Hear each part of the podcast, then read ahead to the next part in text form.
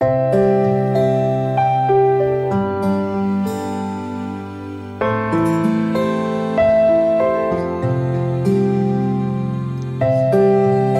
兄姐妹平安，每天五分钟，牧师陪你读圣经。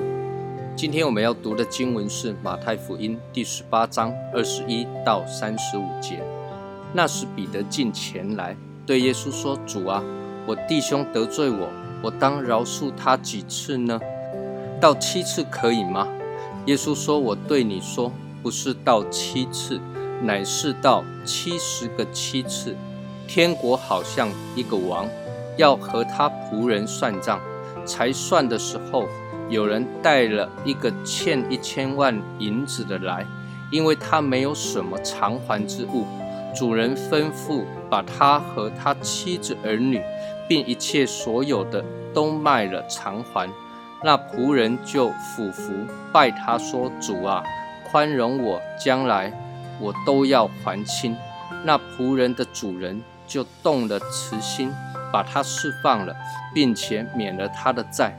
那仆人出来遇见他的一个同伴欠他十两银子，便揪着他掐住他的喉咙，说：“你把所欠的还我。”他的同伴就俯伏央求他说：“宽容我吧，将来我必还清。”他不肯进去，把他下在监里，等他还了所欠的债。众同伴看见他所做的事，就甚忧愁，去把这事告诉了主人。于是主人叫了他来，对他说：“你这恶奴才，你央求我，我就把你所欠的都免了。你不应当怜悯你的同伴，像我怜悯你吗？”主人就大怒。把他交给掌刑的，等他还清了所欠的债。你们个人若不从心里饶恕你的弟兄，我天父也要这样待你们了。今天所读的这一段经文，耶稣主要在讲饶恕。那时彼得就进前来，不晓得是谁得罪了彼得，他就问了耶稣说：“主啊，我弟兄得罪了我，我当饶恕他几次呢？七次可以吗？”耶稣说：“不是七次，是七十个七次。好，几次没有太大的意义。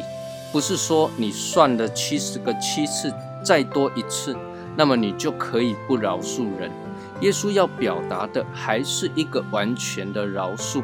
七在圣经中就是代表完全，三个七就是完全中的完全，隐约中也在说明完全的饶恕。”就是不计算人的恶，那么耶稣就接着讲一个比喻来说明饶恕的意义。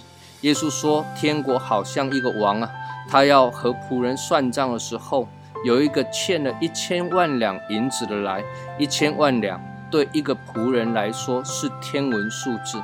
那么仆人就央求主人说：宽容我吧，将来我一定还清。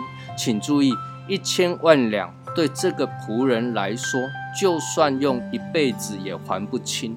有人统计了，这大概是他们二十万年的工资。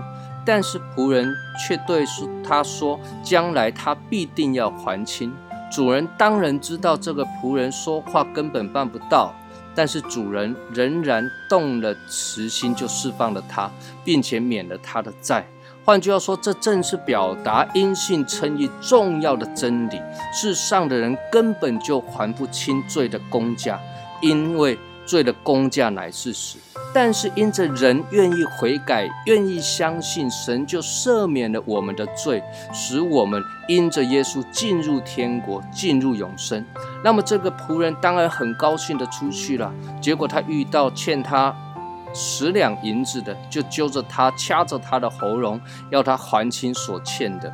这个人就央求说：“宽容我吧，我将来必定要还清。”这句话刚刚才听过，欠一千万两的，才在两三分钟前对主人说，他恐怕得了恩典之后，马上就忘记了，而不肯去赦免这欠他十两的人，还把他下到监牢里。主人就非常生气。